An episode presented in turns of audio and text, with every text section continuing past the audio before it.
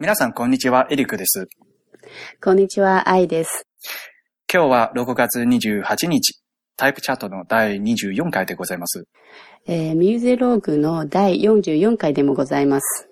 タイプチャットとは、世界初、中国語によるタイポグラフィーテーマのポッドキャスト番組です。えーミューゼローグは IPN に属する博物館に関するポッドキャストの番組です。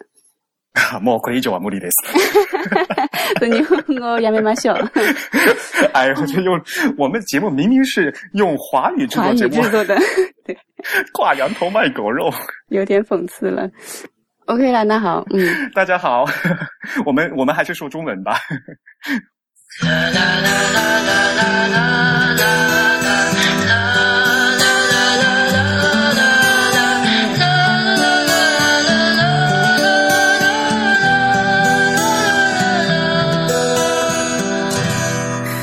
呃，大家好，这里是自弹自唱的第二十四期。我们今天非常荣幸的和有台一起来制作节目。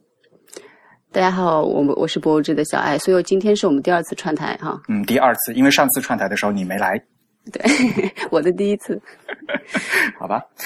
呃，欢迎大家用泛用型播客客户端来收收听、订阅我们的节目，也希望大家能和我们写邮件来交流和反馈。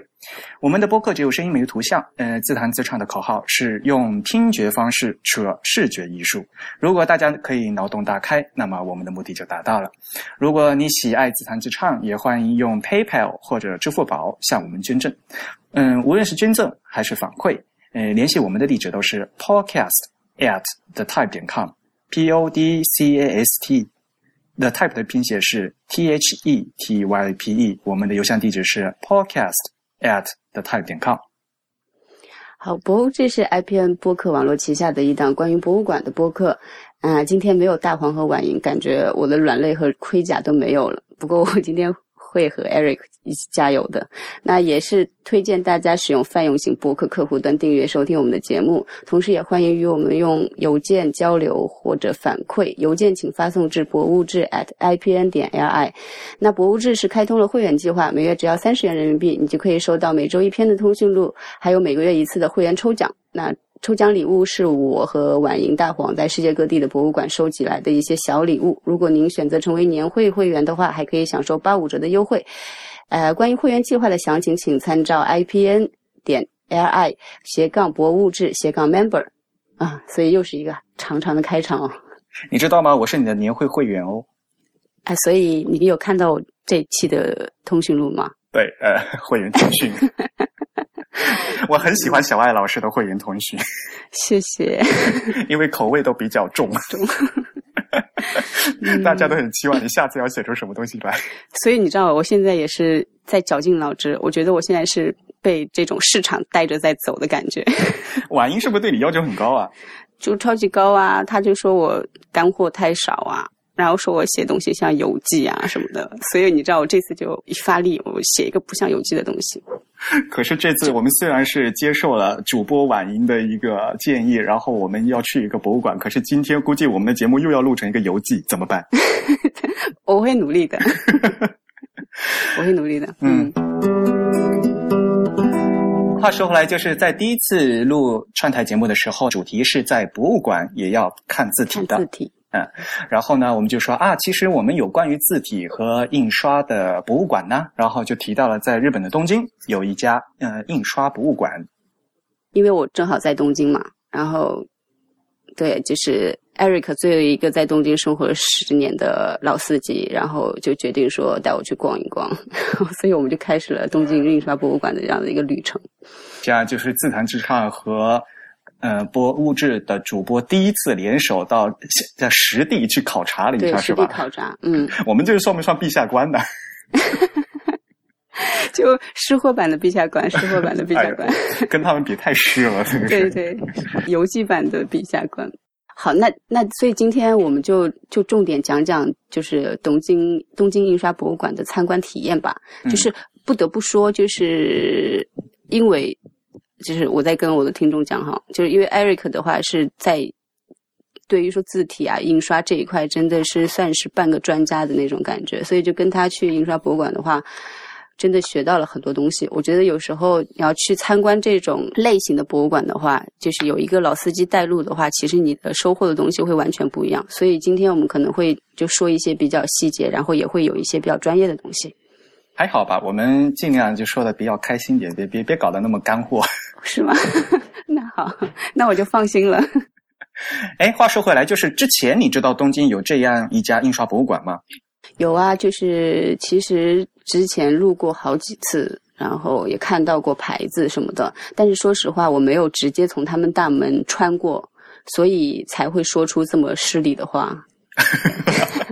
我跟那时候约约小爱老师要要出去的时候，他就说，他说啊，反正不是很大，一个小时就看完，我们到时候没有没有，你太抬举我了。我说的是那个反正不大，我估计半个小时左右应该就能看完吧。我我当时想的这半个小时是不算我们去那个活字工坊去制作那个怎么说做活字的时间。对，我是想说整个他那个 gallery 的话，估计可能半个小时就能看完。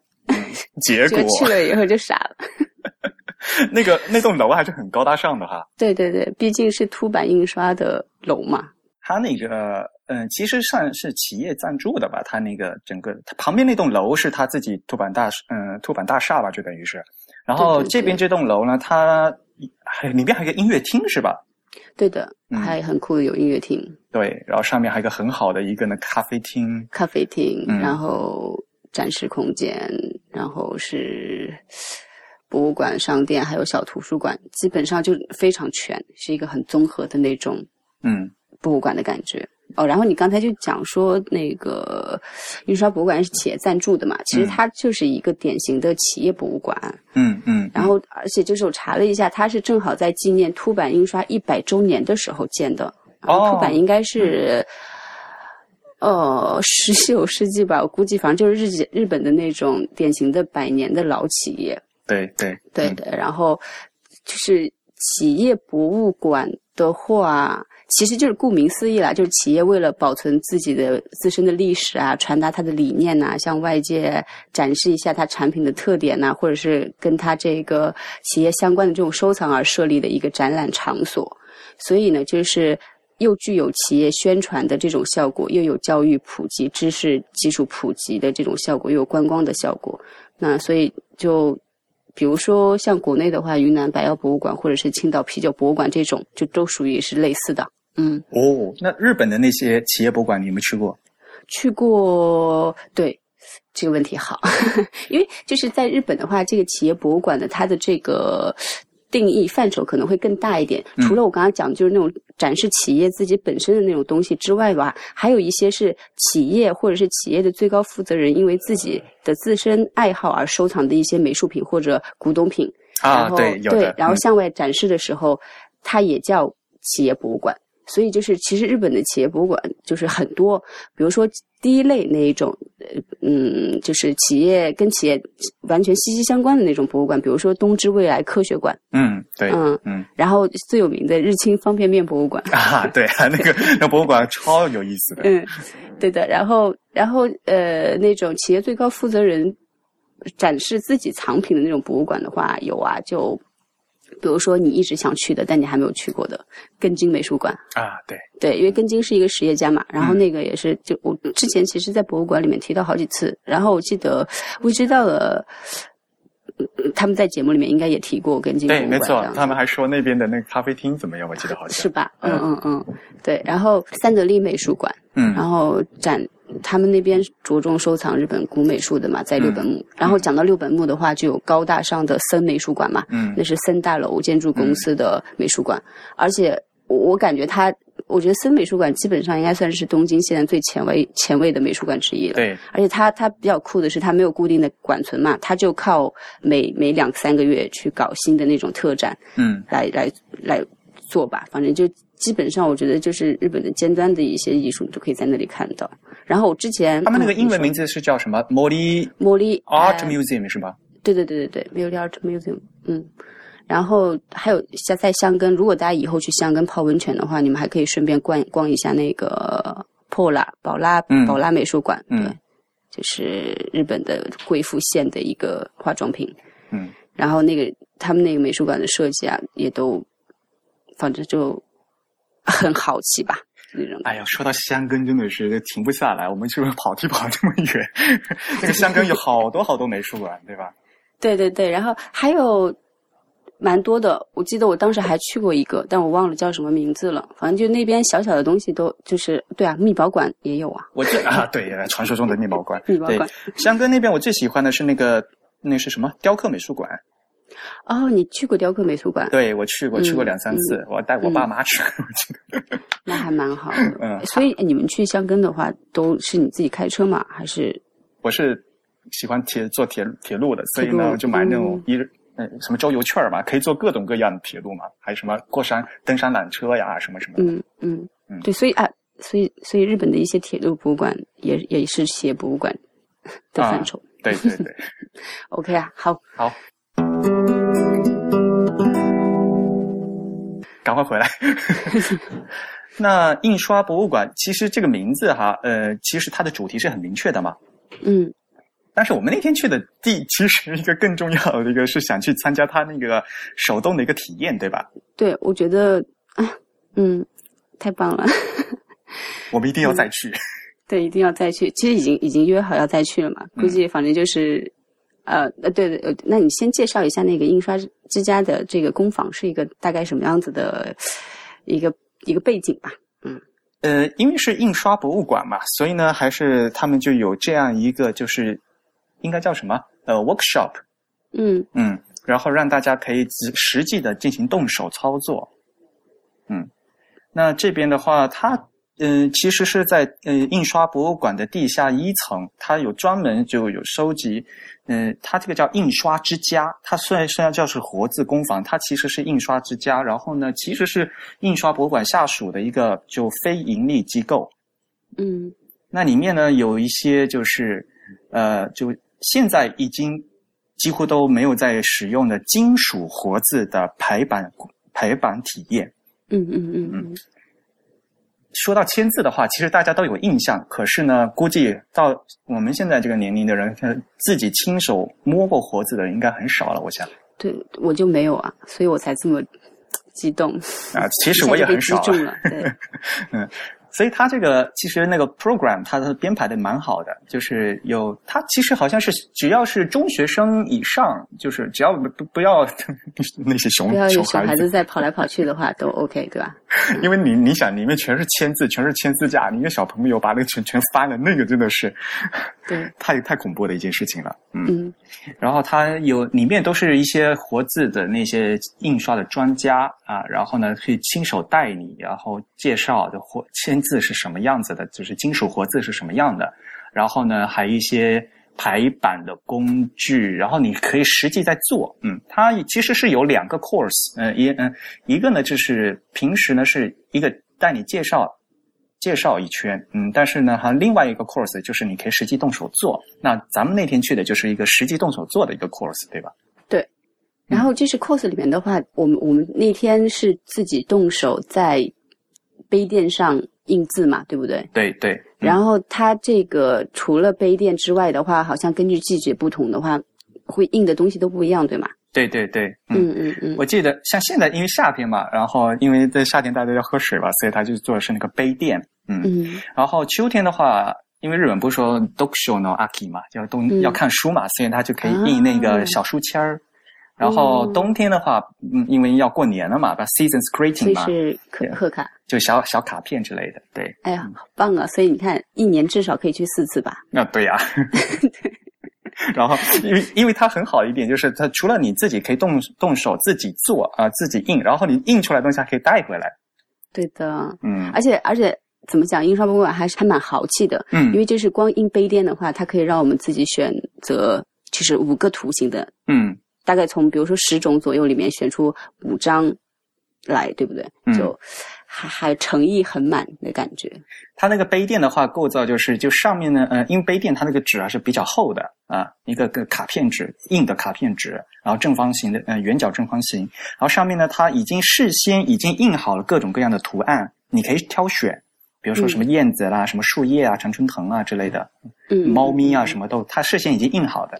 然后呢，在这个印好的图案底下呢，你可以自己选择印一行英文是吧？就是也就是西文。嗯，那天 一开始开始练这个活字排版的话，肯定是从西文开始练比较好。你想要是排日语或排中文的话，单单找找那个签字都是找的 找的半死。对对对，那那那我们就就开始讲说，就整个我们开始动手操作的过程吧。就先是从选字开始的嘛。嗯嗯，那天的话，他好像其实他这一个 course 是三十分钟，我觉得还是安排的比较紧凑的，对吧？嗯嗯嗯嗯。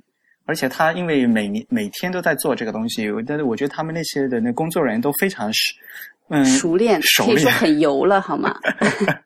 看他们的心情，我估计心情好的话，那就多说几句。反正如果今天没有这种心情的话，呢 OK 啦，我们就走个过场的那种感觉。嗯。但是不管怎么样，就是就是因为就是当时给我们负责就是说明的，都是基本上是感觉啊，七十岁以上的老爷爷有吧？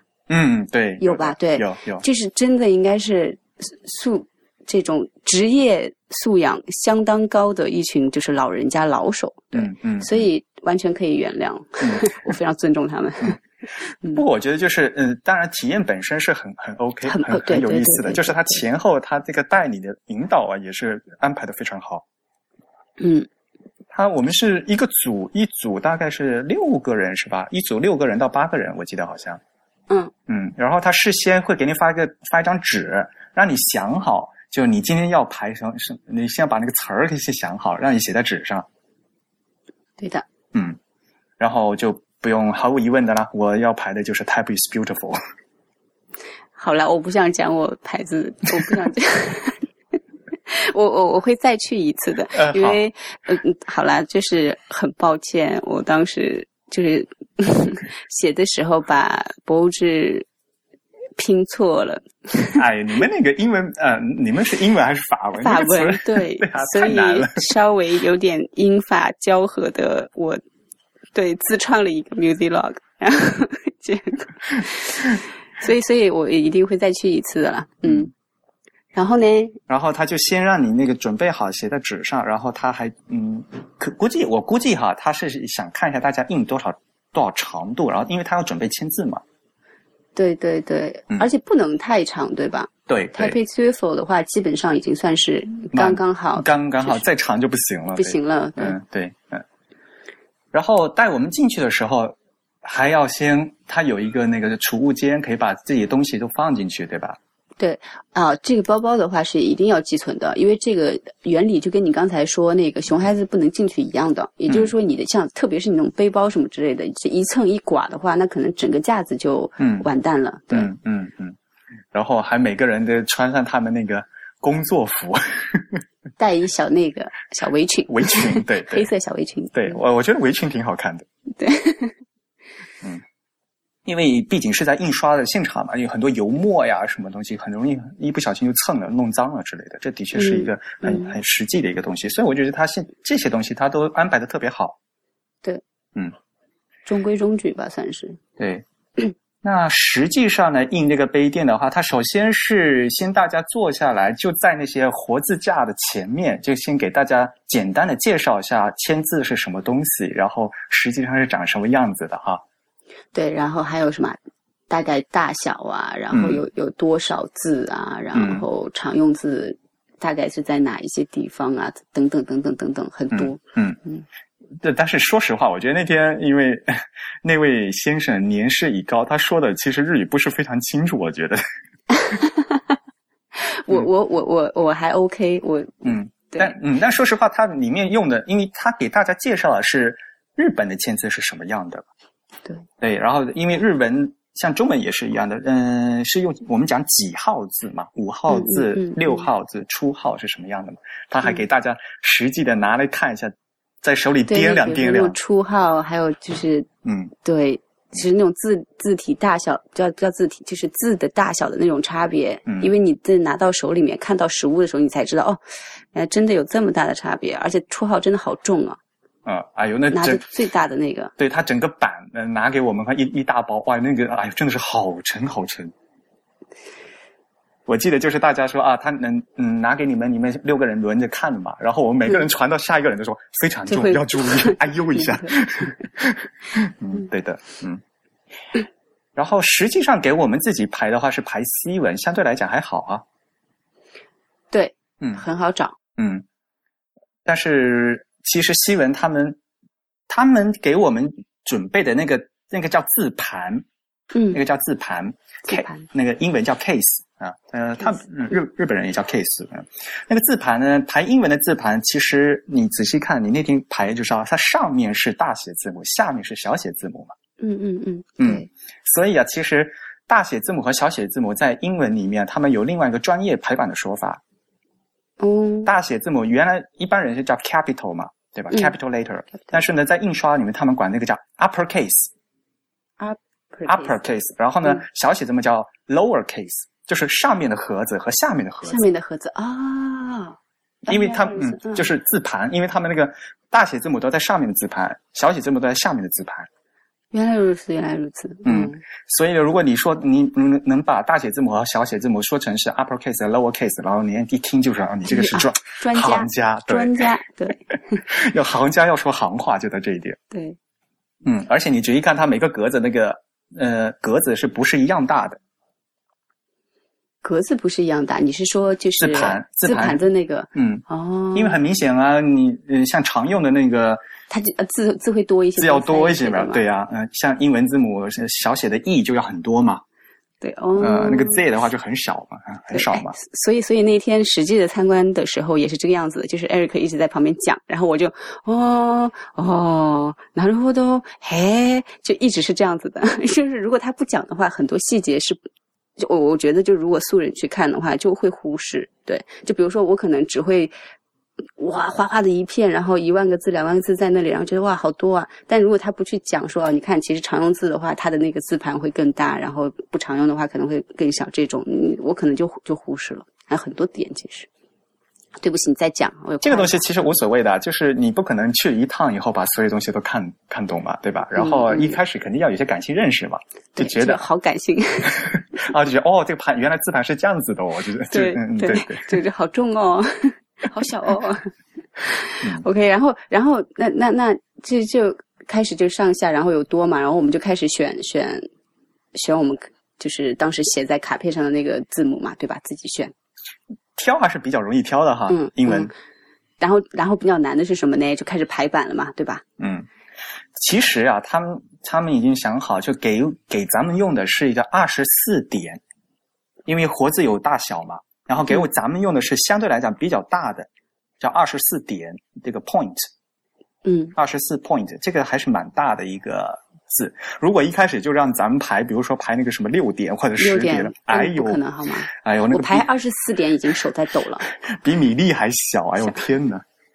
嗯怎么样？你他他是说嘛，因为他那个其实放在上面的活字，它是是倒过躺下来的嘛，那倒过来的嘛，嗯所以他说你用食指去拨一下，就把这个拨一个出来，然后会转下来放放在那个手手托里面，是吧？嗯嗯嗯，我老觉得播的还不错啦，啊，是吧？我觉得一不小心播好了，我总怕能会拨掉播，两三个这样子，因为排的都很紧嘛，又小。就不干那个活儿，就是不知道自己手指有多粗。是吧？嗯因为后对 后面你好不容易把字选起来后，然后要加空格，要加铅空嘛。嗯，哎呦，那个铅空，天哪！这这这个这个要好好讲一下，这个就是刚才就是说的，我们就要排版嘛，就是字选出来之后的话，我们要把这个字的话推到中间去嘛，这样子印出来的东西才会好看嘛。然后呢，就是把这个，比如说 Musilog 或者是 Type is Beautiful 的这这一段字推到这个字和中间的这个地方，叫就是刚才你说的这我们要往里面插那个铅空，对，要铅空，铅控，嗯对。然后这铅控的话，你想这个距离就是要靠你自己完全用眼睛测量，然后再去找那种铅块大小合适的那种铅块，然后去一点一点一点一点把它排满。然后所以就是说，相对可能大一点的距离的话，你就找大一些的，就是比较长度比较有有长度的铅控去搞。但是到最后剩下一点点细节，比如说还有一个空，然后它会左右晃动的时候的时候，就会很难调节了。对，咱们现在在电脑里面一点居中对齐，哎，它就对齐了。对，它就对齐了，真的是。嗯 这个实体的那一个个铅块，你得去找。哎呦，然后就找到完全对齐，真的。然后我我后面就真的是在手抖了，因为就找到一些就非常细的，我要填满我那个空的时候，我已经不知道该怎么办了。然后后来旁边的姐姐就看不下去了，然后她那种表情就是我的妈呀，你一个女孩手怎么可以这么粗的感觉？然后人家没那么说好不好？没有，对，态度很好的，嘴嘴上还是特别好。哎哎呀，真的好难哦，没关系，我来帮你搞吧。然后她就帮我搞好了。人家动作特别快，对吧？对，她就直接就帮我搞好。他那个监控哈，首先，嗯，我是 type is beautiful，我拼的是三个单词，所以词和词之间有一个空格。哦，对对对对，你没有，我没有，对，嗯，然后呢，咱们那天排的，呃，我呢是大小写混混排的嘛。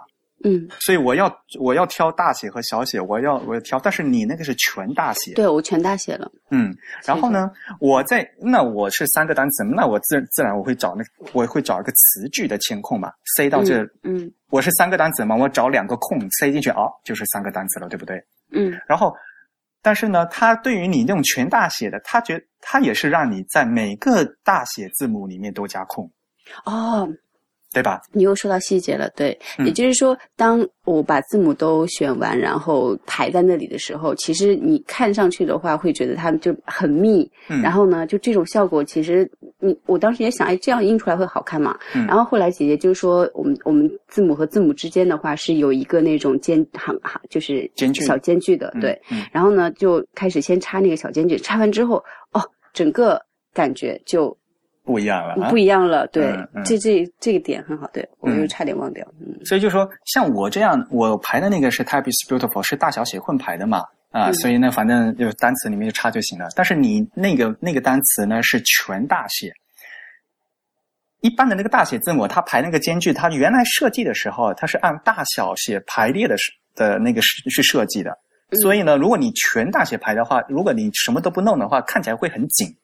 对，所以如果你一个单词是全大写的话，他建议你他是要加加一个很薄很薄的片儿，我记得。对对，嗯，但对，但加进去之后的话，就就是完是能感觉到那种空间感的，就那么一点点就会很不一样。嗯，那个日本最著名的西文字体设计师小林章先生嘛，他有本书叫《那个字体的不可思议》，这本书有繁体中文版啊，中文简体中文版没翻。然后它里面就讲，比如说大家都知道的路易威登。嗯，看起来那个奢侈品牌很高端吧？嗯，可是他们那个字儿其实就是大家每一个苹果电脑里面都有的字体，那个字体并不是一个特殊的字体。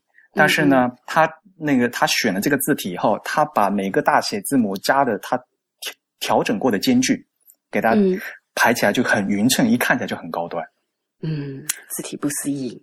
对，字体的不可思议。所以就说你虽然是同呃选字体是很关键，但是呢，你排是一个更关键的事情。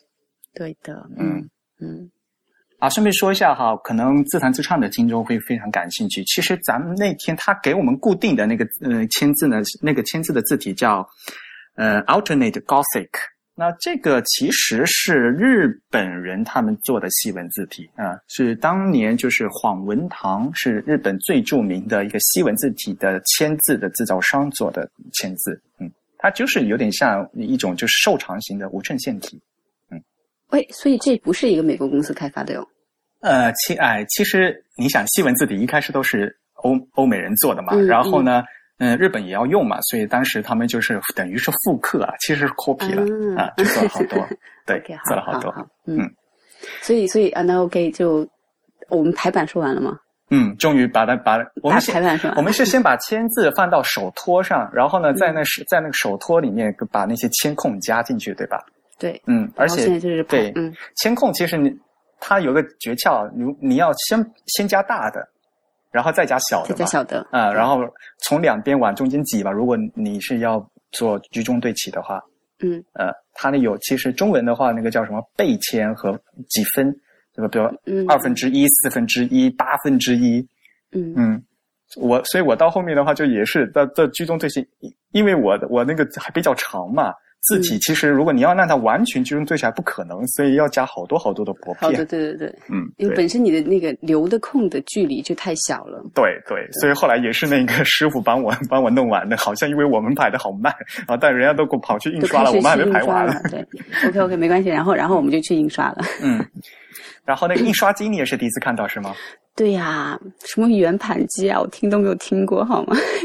但是很看着名名称很容易懂吧？就一个圆盘嘛。圆盘，对，嗯因为它它上面是一个大圆盘嘛，然后滚轴在上面滚木，然后下面是凸版在歘的这么一印，然后就很容易懂。你看到之后，你就会觉得你以前脑子里面那些非常暧昧的一些，比如说包括一些词语啊，然后一些东西的话，真的马上就变变成一个实际的这种印象了。然后你就会啊，原来它就是这个样子的，嗯，只要三十分钟。嗯，我前面几次也是看过，呃，我我用过圆盘机，用过好多次，也是有这种印刷体验才去用的嘛。我嗯我觉得那个那个机构很有意思，那滚轮上上下下的那个那个，是啊，你你你又会觉得，哎，原来是有一点这种，又觉得它很精巧，又觉得它有点笨拙，反正就是觉得，对吧？是是这种感觉吧？但是反正在我来说，因为我都是第一次，所以我就是觉得非常的新奇。然后就我能靠自己这么压一下，然后就能印出一排字来，我就觉得已经很开心了。其实咱们最后那个印是蛮简单的，你只要把那个杯垫儿印放嵌进去去，放在合适的位置，然后一摁一下啊，它要摁，但是先摁两小次，先把那个滚轴那个墨滚匀了，然后最后一次再印上去，对吧？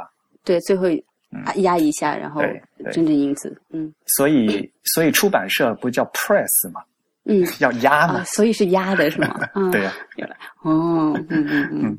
但是就呃，一开始我第一次看圆盘吉他，我就觉得很奇怪，这个油墨从哪边上？哎，所以我有问那个问题，你有听到吗？嗯对我说这个墨是哪里来的？嗯嗯然后老爷爷说是刷上去的嘛。嗯，对的。对啊，其实就那么大的圆盘，其实一开始就是为了刷那个油墨，就刷油。对，对。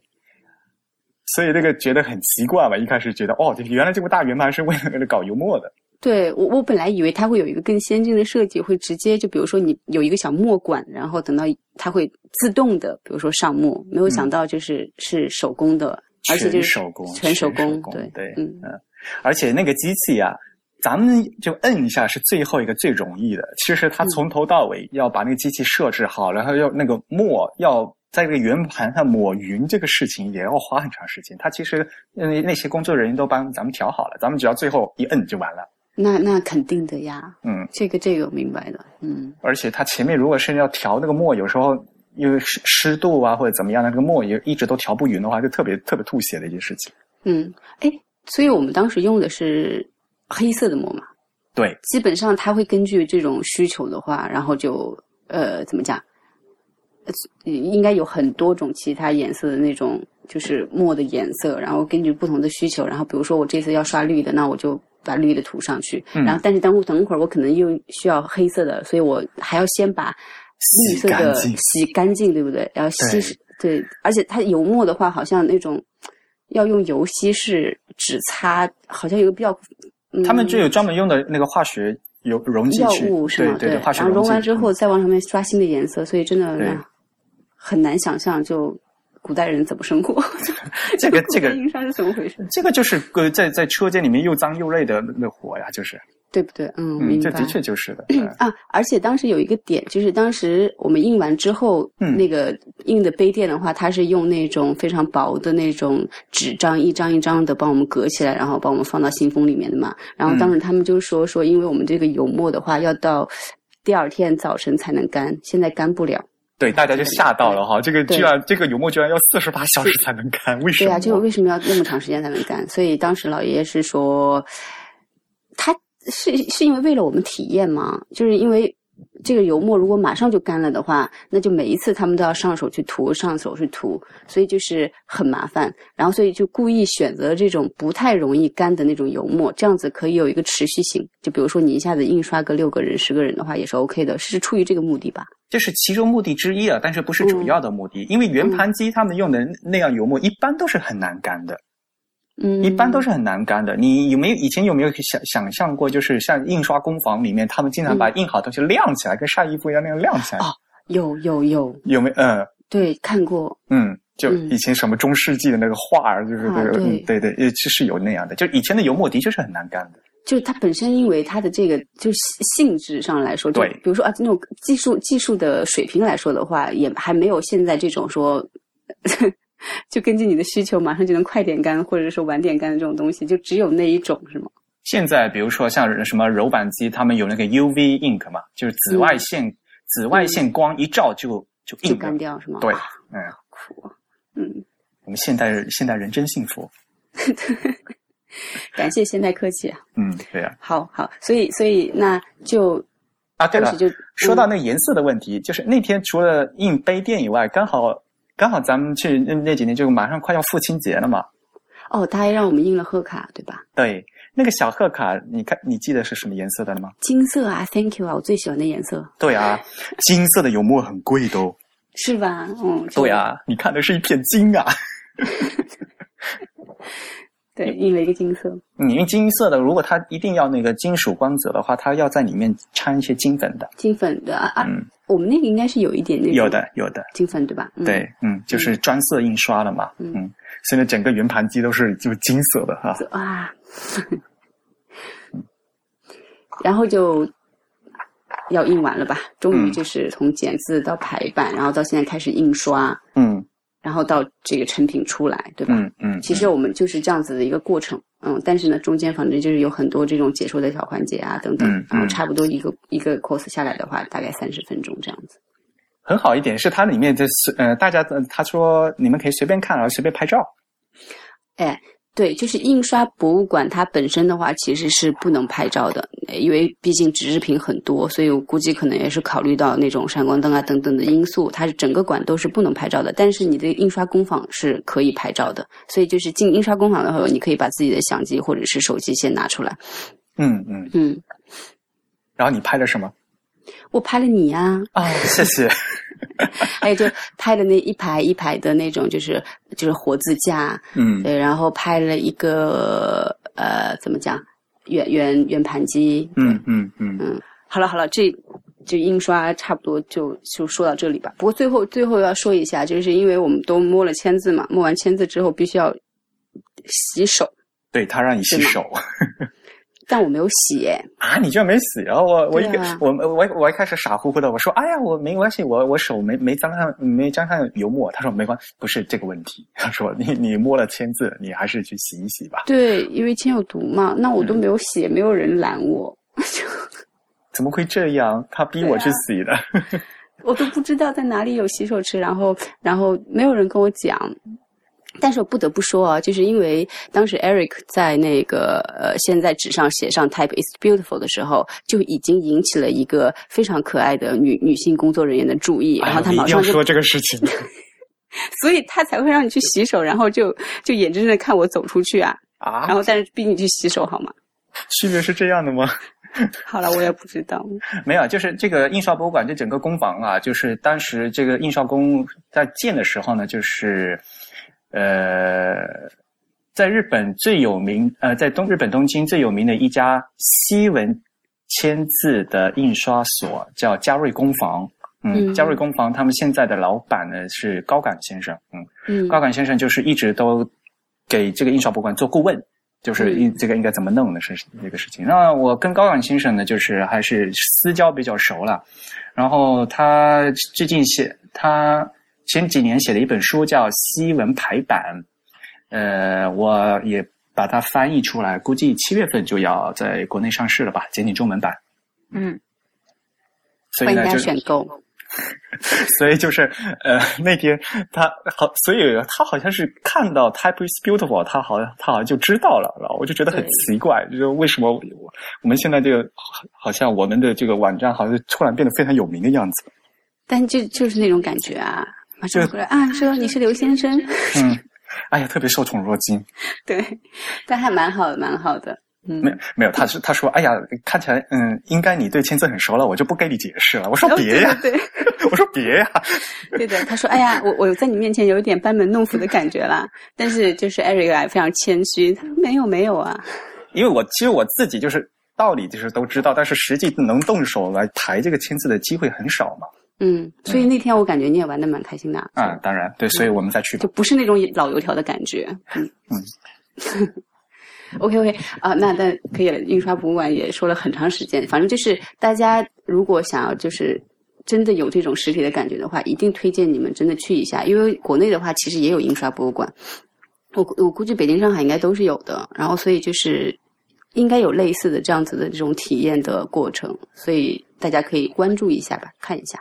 嗯，尤其是像现在像圆盘机啊这些东西的话，像国内有一些呃组织和公司呢也在做这个事情，可以进行活呃，而且他经常有什么周末的亲子工作坊这样的，到爸爸妈妈带小朋友一起去，嗯、就国内也有这样的活动的，嗯嗯嗯嗯嗯。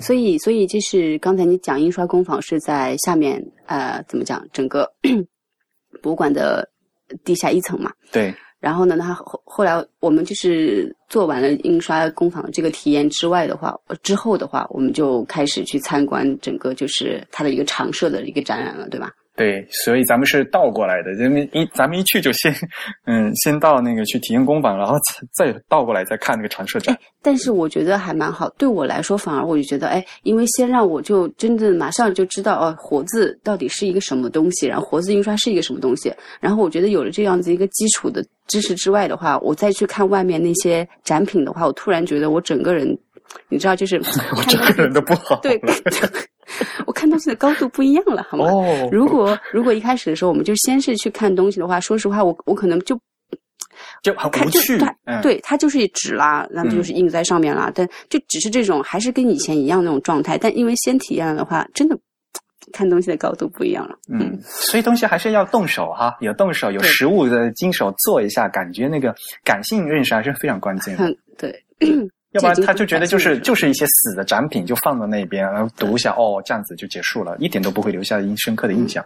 嗯，那就是整个展览的话，基本上它是，哎，我记得它应该是分了几类的，啊，印刷との出会い，嗯，和印刷相遇是吗？嗯和印刷的邂逅，嗯文字を生かす，活用活字是吧？活用活字嗯嗯，然后对对对对，嗯，嗯色と 形を写す，要把颜色和造型印下来。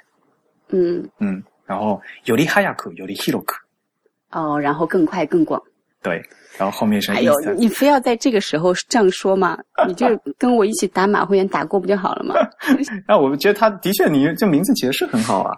嗯，是是那种感觉了。嗯， 啊，不过与印刷的邂逅，一开始就是从这个，哎呀，人类的印刷的的文明史开始讲，这各无论古今中外，都是从宗教开始的这个事情，还是很有意思的啊。对，这个也是，就是艾瑞克当时跟我一讲，然后我一想说，是哦，因为一开始就是这个 i n s t a t o n o DIE 的展品的话，基本上都是一些什么圣经啊，然后什么佛经啊的那种什么拓本，对不对？就是嗯摆一排。嗯，然后艾瑞克说：“你发现吗？古今中外的印刷品其实都是从宗教开始的。”讲的我当时就第一个恍然大悟，因为当时我们中国最早的雕版印刷的话就是《金刚经》啊，嗯嗯虽然它现在是存于大英博物馆，所以嗯就是那样子。嗯嗯嗯，因为你要印刷就是为了传播嘛，嗯嗯，那当时就是呃最最需要力量传播的，除了知识以外，就是对吧？就是宗教了。宗教对，对，嗯嗯嗯，像古登堡嘛，古登堡说是现代西方活字印刷之父嘛，嗯，嗯那他也当时也是为了印圣经嘛，对，但是你说他是为了赚钱，对吗？对 对对，他其实对宗教没那么 但是你想，当年搞一个印刷要很很花很花成本的呀，这全是这金属，嗯，对，这都是金块，然后嗯，都都是金属块，然后还有铸造，然后要一个大车间，要都是这个实业家才能做的事情，嗯，不像咱们现在每个人有个电脑，一嗯啪啪啪一下就全打出来了。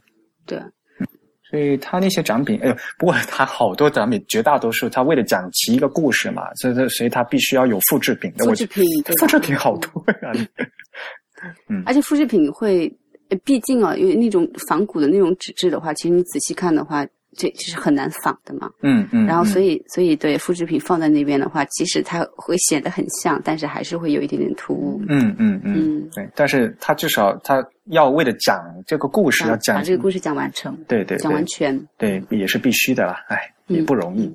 那什么羊皮纸啊，那那那种质感就是很难的。对你在那里看了好久。哎，所以那那就没有办法，就是说把我们看到的每一个东西都今天讲出来，所以就讲里面一些呃我们印象比较深的，就是一些一些点吧，对吧？？嗯嗯，它的它有展示实际的雕版的那个雕的那个板，它有实际的板放在上面嘛。然后我说，嗯哎，它的刻的好精细啊，我们两个就说嘛。然后我说完以后，他说，那其实上色不是更难的一件事情吗？对对，然后就开始说到颜色。嗯，然后后来我说，哎，其实上色其实就是刷上去不就完了吗？嗯，对，然后然后就刷上去就好了。然后我就说，这一张画上有好多种颜色，然后那如果把这个每个颜色，你很难就分清楚它的这个界限啊，会就会印花掉、印糊掉啊什么之类的。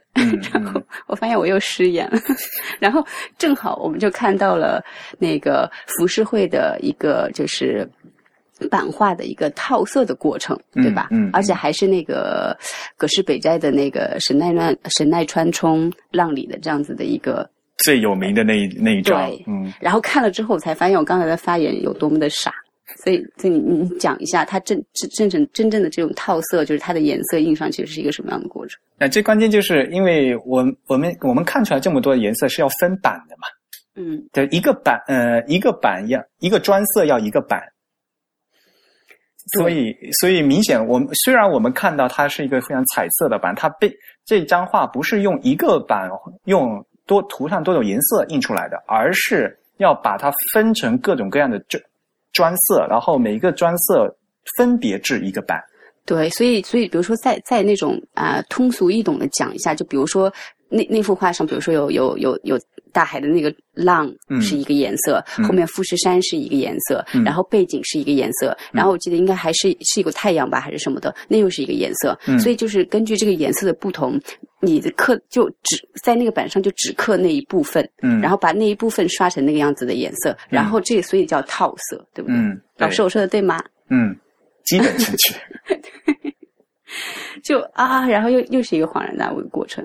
但其实你看到之后，然后 Eric 这么一说，你觉得哎，确实是这样哦。但是怎么讲呢？就不知道为什么你当时就会傻傻傻到就觉得它就是一个版成型的，嗯说明他套色套的非常好了，嗯，非非常非常棒。对你完全没有看出来嘛。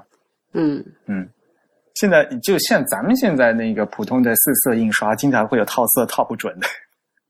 哎，所以那个四色，我们平常老讲四色四色的话，嗯是什么四色啊？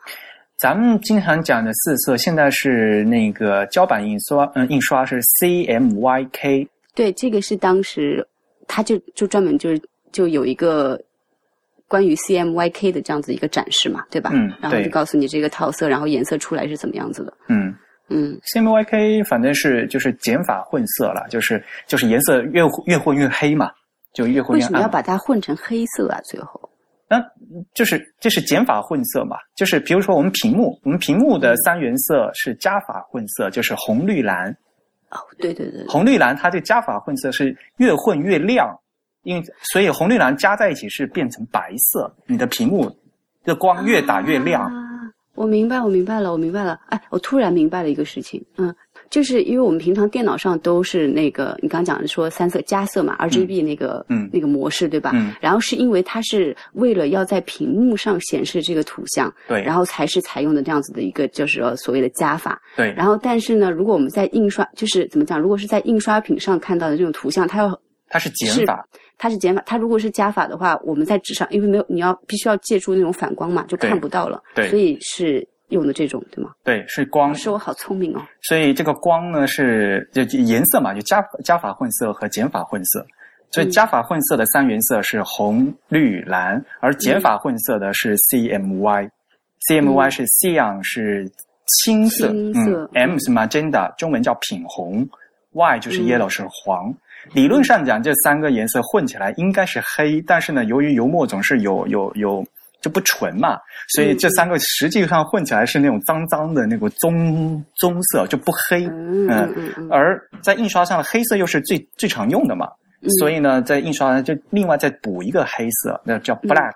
那 black，、如果你写 B 的话，又很容易和那个 blue 混在一起，因为嗯。RGB 就把 B 用过去了，所以呢嗯，它只好把那个最后那个 K 过来，所以印刷的四色是 CMYK。原来如此。哎，所以现在的制造工艺还造不出那种高纯度的油墨来，是吗？啊、就是呃，减法混色的话，这个油墨，因为油墨其实它都是最早是从矿物质过来的嘛，嗯嗯嗯，这它还是需要需要提炼的嘛。嗯嗯，OK，嗯，这是混色的方法。那但但是大家平时看到看到的就是普通的胶版印刷的什么杂志啊、报纸啊的，都是 CMYK 印的。嗯嗯嗯，明白。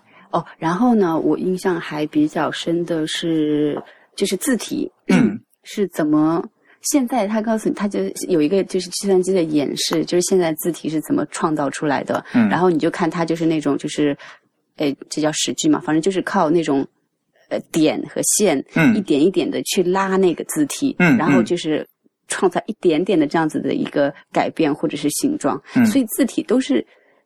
所以，所以，所以我我要问一个很蠢的问题哦。所以，比如说，现在字体师要开始设置设设计字体的话，它是从零吗？完全从一个没有的状态，纯靠自己手拉去把这个字体就是拉出来吗？还是说，比如说，我要我要呃，我想做一个大概可能是黑体的这种啊字体，然后呢，我会把一个比如说最最主流的或者是最基本的一个黑体的。字字体字字，先用那个字体把那个字打出来，然后我再在上面去加工嘛。嗯，这个都可以。呃，这实际上呢，就是各个设计师他们有自己的操作习惯。嗯，而且现在绝大多数都是用直接用电脑画的嘛。那像比如说小林昭，我曾经问他说：“你在做西文字的时候，他说他就直接用鼠标直接点点点点出来，就把那个轮廓勾出来。”嗯嗯，嗯那更有更多的自己设施，他们曾经就是先用徒手写，就写那个美术字嘛，就是先用先画在纸上，画好以后，然后再扫描，然后再然后弄到屏幕上，然后再勾出来。这这个做法各个大家都不一样，都可以。嗯，对。所以你想字体哦，就是其实你只要拉你这个线，比如说你是这个角度是三十度还是四十五度，其实。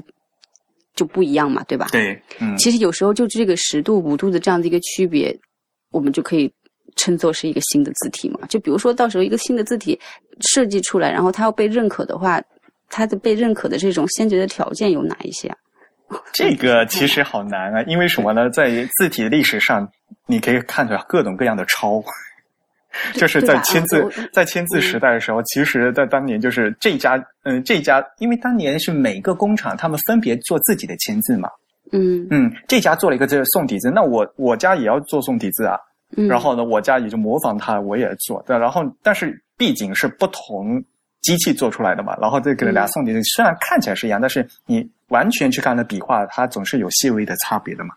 嗯嗯，所以就这个啊，我就我就看，我就其实也不是特别了解这种字体的世界了。有时候我真的觉得这个字体，嗯，就可能，除非你你你你研究的很深，不然有时候甚至你有时候可能看不出它有太大的区别了。嗯嗯嗯，各个厂家就尤其是比如说宋体字，可能因为它有粗细的分别，还容易辨认。像现在就是最现代的这种黑体字。几乎大家都长得都一样的感觉，差不多。嗯，对，嗯，那我们作为专业的话，我们就会看，比如说，呃，这个字的字面的大小啊，还有中宫的收紧啊，笔画的笔形啊，我们会具具体去看那个细节。哇哦，嗯，然后每款字它可能就是说这个笔形它有它的特征，你只要抓住它的特征，你就知道啊，可能是这家的字。嗯，明白，明白，明白。嗯，然后还有什么？哦。你所以它里面有一个世界吉尼斯纪录的产品啊的展示，对，microbook，好了，就是微缩书，哎，那个也是我们俩在那里待了好看了好久啊，哎呦，那个对，呆掉了，就是下巴都掉下来了。他那个就是把做好的那个微微缩书的那个怎么讲？微缩书应该是呃零点七五毫米，零点七五毫米的一个书哦。然后里面大概有，我也不知道有几页，可能十页左右。它居然还有封面，还可以一页的翻，天哪！对对，还有一个封面，然后里面是呃，它是把日就日本有本书叫《四季草花》。就是四季里面的花花草草，它里选了里面的十二种花和植物，反正就植物吧，对，然后放进去，大概每一个有文字的介绍，然后有图，嗯，然后这样做成的一本书，只有零点七五毫米，也就是说你用肉眼根本，它比一根，不知道你们平常就比如说缝衣服用的那种针，缝衣针，比那个针还要小，哎。他那个做的时候，就是就跟跟现代那什么外科手术一样的，就是用那个 通过那个镜，直接拿着放大镜，对对，然后开始做，比一根缝衣针还要小，而且你还要做出那种书封封面，然后做里面一页一页的，然后在那那么小的那一页上还要再去印上那个图案和文字，嗯所以它的文字我当时查了一下，已经到了零点零一毫米的一个极小文字了。嗯就是说你不用专业的工具，你根本看不到这个文字的一个程度。所以我真的、啊，科技真是太厉害了。我你知道吗感叹这一句，我都不知道。嗯 我看到那个最大的感想是，嗯，这是典型的日本最擅长的活儿。就是把东西弄小、弄小、弄小再弄小，对 然后直到弄出一个记录来，对不对？对对对，你不觉得这个很日本吗？就是他们最擅长日本对，嗯嗯然后这个这个印刷技术就叫超微细印刷技术，然后嗯但我也不是很懂了。嗯不过呢，反正就是说之前的记录，世界纪录因为是零点九毫米嘛，然后所以嗯他们做出了零点七五，就又是世界第一了。嗯，好吧，诶，所以差不多嘛，就基本上可能里面，因为说实话，我就是里面展示品的展示点数非常多，嗯然后信息量其实是非常大的。嗯嗯，如果我我要要把话讲回来了，没有一定的知识储备的话，其实很多东西对你来说，它可能就是一张纸或者一台机器。对，嗯所以真的可能就像刚才 Eric 说，我要多出去几次之后的话，你可能才能真正的把这些东西都了解完全，是但吧？嗯，但是有一点就是说，反正所有的博物馆都是这样的吧，你不可能，嗯呃，希望就是来参观的人都是专家嘛。嗯所以呢，就很关键，就是他在做展示的时候，他有没有把他展示的目的和他要讲的故事来搞，嗯、向这个观众来讲清楚。嗯。嗯哎，所以其实我当时想呢，我觉得就是他如果再人性化一些的话，他应该放置一些讲解员在那里。然后嗯当你看到一些比较感兴趣，比如说你在一个展览里面停留时间比较长的话，对他他可以跟你说。就是跟你解释一下，但是整个印刷博物馆里面，除了印刷工坊里面工作人员之外的话，是没有人在那边的，对吧？他有工，呃，有一有一两个吧，就看着的对对看着的那种没有是这样子的呃呃，它那个入口处有有一个壁画，这个暂且不表啊，这个东西蛮有意思的。然后它里面的话，其实各种各样的互动方式，我觉得还是蛮好的啦。就是像它有那个视频，是啦，但它那个视频，而且嗯而且是带中文字幕的。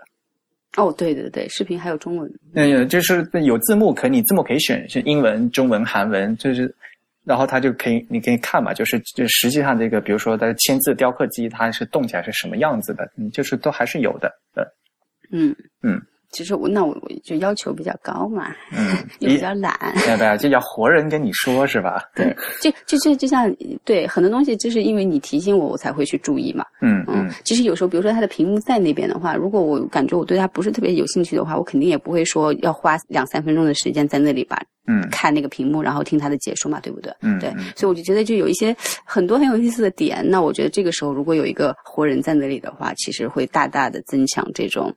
至少对我来说哈，因为我觉得印刷博物馆它就是比起乐趣的话，可能它的那种一个一个呃知识的普及的嗯那种感觉会更重一点。那那我觉得就安排一个工作人员其实还蛮好的。你这样说的话，其实所有的博物馆不都是这样吗？你到美术馆去的话，如果有一个 有一个是对吧，curator 跟你讲，你看这幅画的这，你看这但这这只狗但是有时候就讲到绘画的时候，就是那种感性的东西，就像你刚才讲的，就是我们那一些感性的东西，那种思维的东西可能就会更强一点。对，嗯嗯，但是就这种就印刷嘛，嗯就比较实打实的东西的话，会。就反正就我对我来说感觉不太一样了。啊当然，就是就是你说的，每个博物馆其实它它的它它的意义都是一样的。嗯，对肯定是本上都是那嗯个样子的。对，肯定有个活人 跟你说是肯定是最好的，对对。的，而且像有有幅画嘛，画的重点在这里有，有时候你他不是跟你说，有时候你就看漏了嘛，嗯对吧？嗯。哎，所以刚才你讲到入口壁画，你好像一直很在意那个，所以对所以所以那什么啊，我都没有在意，你知道吗？你知道吗就是我们一去的话，因为我们是那个印刷工坊是有时间的嘛，所以咱们就是一去就、就直接去了嘛，就路过了那个壁画。嗯然后路过的时候，其实当时是有一个讲解员就带着一批人在讲解的，嗯估计你没有注意到。嗯，好像没有没有印象。嗯，他就是在这个呃整个常设展的入口处呢，它有一个那个大概有什么有十几米一个走廊嘛，对吧？嗯然后它是个壁画，它其实讲的就是印刷史的一个过程。对，哦，嗯然后呢，呃，那个东西他还特地印了一个小册子，嗯。嗯，它其实里面展示的每样东西，它它都是有有那个呃有来源和有它的目的的。但是嗯。就这他们管这个叫序言展示嘛 p r o l o g u t e n j i 嗯嗯但是那个东西的话，我觉得就是说实话，就必须要有人讲解，要没有讲解的话，就是肯定看不懂。就不知道他要说什么，然后呢，呃，他他肯定就知道，如果没有讲解，人看不懂，所以他在入口的时候，我们买了门票以后，他还就给你一个小册子嘛，嗯，所以如果真正用心的人，还必须得去看那个小册子，还对在对的那个墙上的那个，哦，原来他讲的是这个意思之类之哦类的，天哪，我完全没有在意。所以就讲说，其实他那个其实做的，他整个创意是很蛮用心的，但是就觉得嗯。实施起来就是蛮难的，蛮就是对对嗯，嗯。OK，好的，因为他那个整个讲解，他是从最早的，比如说石窟的壁画、汉谟拉比法典、罗塞塔石碑，一直讲讲讲讲到现代的 Macintosh 的电脑、DTB 的印刷是什么样的。嗯。嗯，哦，就哎，就那那我们进来之后，那一面墙上的那些所有的东西，都是一开始是有工作人员给你讲解的，是吗？是是有的。哦，等我们出来的时候已经没有人了，对吧？他估计他讲解肯定就是定点的嘛，个时间就定点的吧，肯定是啊嗯对，所以我真的没有在意。然后我们出来的时候，我就看那面墙，我就就大概看一下。呃，而且出 呃，而且咱们是出来了嘛，所以是倒叙的嘛，对，呃，就各先看到 Macintosh，然后再倒回去看罗塞塔石碑这是什么鬼？是一块大石碑。汉谟拉比法典当然是假的对了。对对对，嗯，好的，那那就是整个基本上里面的展览体验也就差不多先讲到这里吧。嗯，嗯，还有什么点可以说？然后还有什么点？我觉得基本上我反正就很满意这个旅程，也就差不多。他收东西的话，其实还是古今中外都有的啊。嗯然后像到后现代，嗯，也不叫后现代了，就是近代的，像欧欧美的那些海报啊，平面设计的啊海报也、也有的吧，在墙上，对的？他还把那个是巴黎的街景的对。一角，对，然后就贴了贴满了那种当时海报，应该估计可能就十九世纪二十年代初的时候的那种感觉的，对这样子的一个巴黎的一角，嗯直接就搬过来了，然后上面就贴的那种斑斑蓝蓝的，然后破破旧旧的一些海报什么的。啊，那个做的也很细心哈，对因为他他连那个海报就是因为破旧了或者被人摸过太多或者被撕过的那种那种质感都表现出来了，对，然后内容都是那种房、什么小房产、房地产广告啊什么的，呃然后我我在看那个字儿，对，啤酒、香烟什么的，对对对，然后还有看到中国的年画是吧？就是那个，嗯，这个对你倒是提到一个点，我本来今天也不想说这么多，就是呃，我们当时看到中，因为当当时首先是先看到两个像门神一样的东西，然后我就跟他说，我说 Eric，你看，我说你看，这不就是我们中国的就是年画吗？然后结果后来一看那个字牌介绍，发现就是中国的年它画，就是，但是因为他放年画，我才发现了一个点，嗯对，就是，呃，因为我们刚才不是讲到浮世绘嘛，然后嗯讲到浮世绘的话，其实大家就觉得就是啊，是日本好像特有的这样子的一个一个艺术形式，对吧？嗯嗯但其实它本身是受这个。可能还有待考证吧，就是嗯在学界上有这么一说，就是说其实它是有受中国版画，特别是民间流传的一些年画的影响的。嗯，对，嗯所以你看，所以所以你看民间版画，它那种颜色的配色，那个嗯色彩染色，嗯还有就是比如说经常会以那种题材一组一组的出现，都跟浮世绘其实是很像的。嗯嗯，对嗯然后所以就是说，它其实是受到了中国版画的这样子的一个影响才产生的。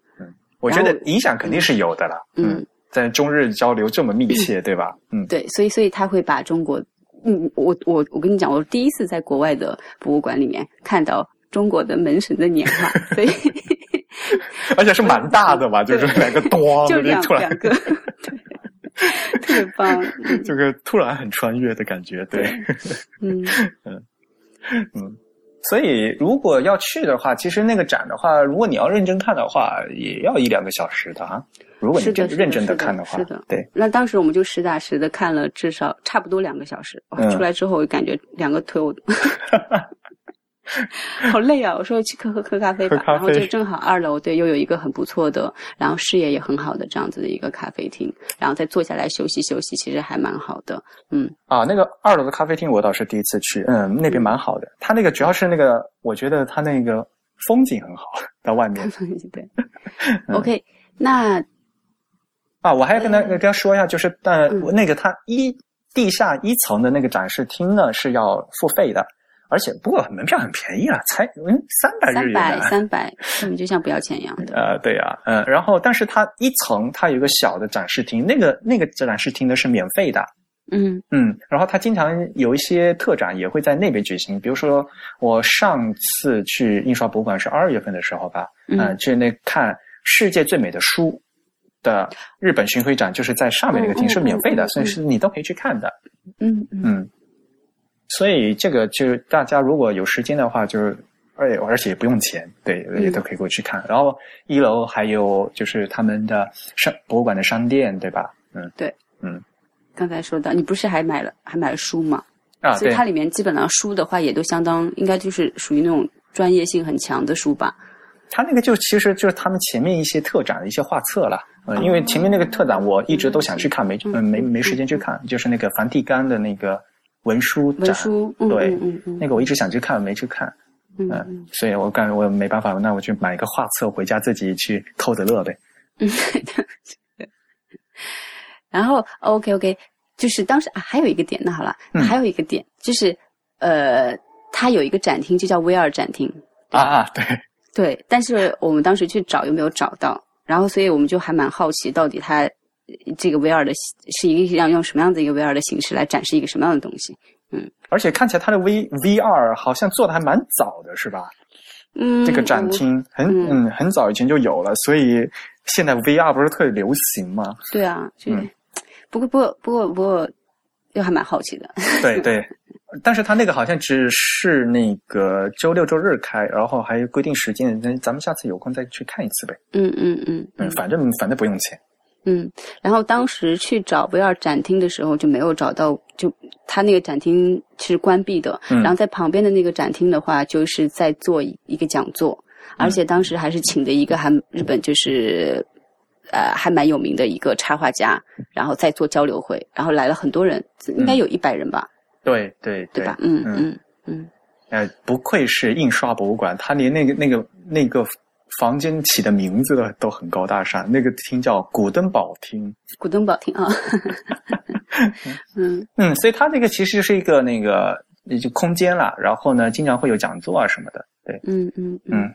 嗯，二十六号有一个讲座，我也我也去参加，对，到时候是一个蛮蛮重磅的嘉宾会参加那个讲座，到时候我参加以后再在自弹自唱给给大家汇报。所以，所以你是去做听众去听那个讲座是吗？对对对。啊，我当然是去做听众了。没有啦，刘先生嘛，我以为 对吧？啊，偶尔会做一些讲座了，但是那不没有，也是偶尔的事情了。嗯，好的，好的，好的。那今天差不多聊到这里。嗯，行，好像聊的比很开心啊，很开心。嗯，其实，哎，咱们听众在日本的多吗？嗯，应该有一些吧。我们反正节目有一些，我之前还跟。步强，博物志的听众，我终于跟步强去看展了。当时我们是看了皮克斯的三十周年的一个展啊。我我感觉应该还是有一些的。然后我觉得现在又以我们现在对吧，在东京的这样一个影响力，对吧？我们应该 多发展一些东京的会员或者东京的听众。这两天突然想起来嘛，就是那个 Itiska 那个。不不鸟万如一先生，他这他已经提供了一些博物馆的导览服务了嘛？哦，是吗？对的，因为因为现在是那个苹果 WWDC 嘛，大家都到湾区去，然后那边刚好有一个蛮好的一个博物馆，然后呃，不鸟万先生他说他就可以大家提供这个导览的服务，然后我觉得有时候其实其实时间如果对得上的话，咱们也可以带大家去看嘛，对吧？嗯，所以这是一个公益服务吗？那它好像是收费的，嗯嗯嗯，但但是好像年付会员的话，它就可以免费了，就是 你们自己考虑考虑吧。所以对，说到底还是要要 要成为会员会比较划算一些。那当然对，然后我我我我确实就是，如果我们到时候，比如说在日本，在东京的会员足够多的话，或者听众足够多的话，嗯我们也希望能组举行一些线下的活动。嗯，我觉得对这样子也是一种，嗯，反正就很很很不错的这样子一个直接的交流方式吧。嗯，去博物馆喝喝咖啡，嗯，出来喝酒也可以问，嗯，也可以啊。对 OK OK，好，嗯那今天节目就到这里。好，那好，感谢大家的收听。大家可以从各种社交网络上关注自弹自唱。我们在新浪微博、微信公众号以及 Twitter 账号的名字都是 The Type，拼写是 T H E T Y P E。而在 Facebook 上面也可以找到我们，我们在 Facebook 上的名字是 Type is Beautiful。欢迎大家用邮件的方式来给我们一些反馈。自弹自唱的邮箱是 podcast at the type 点 com，这同时也是我们的捐款地址。podcast 的拼写是 p o d c a s t，podcast at the type 点 com。呃，博物志也存在于各个社交网络，新浪微博是 at 博物志博客，呃，Instagram 和 Twitter 都是博物志的全拼。那再次提醒大家，如果想要跟我们交流和反馈的话，欢迎大家发邮件给我们，邮件地址是博物志 at ipn 点 li。同时，欢迎您收听 IPN 播客网络旗下的其他几档节目：一天世界、未知道、内核恐慌、太医来了、流行通信、无次元、硬影像、选美、陛下观、时尚怪物呃时尚怪物和风头圈。我看想表扬说小艾老师练得真好，然后你就磕巴结果了。最後就外す了。やっぱり最後は日本語に戻るの うん、そう。やめましょうね。やめましょう。大変お疲れ様でした。はいお疲れ様でした。ありがとうございました。ありがとうございました。拜拜，皆さん。谢谢大家，拜拜。拜拜。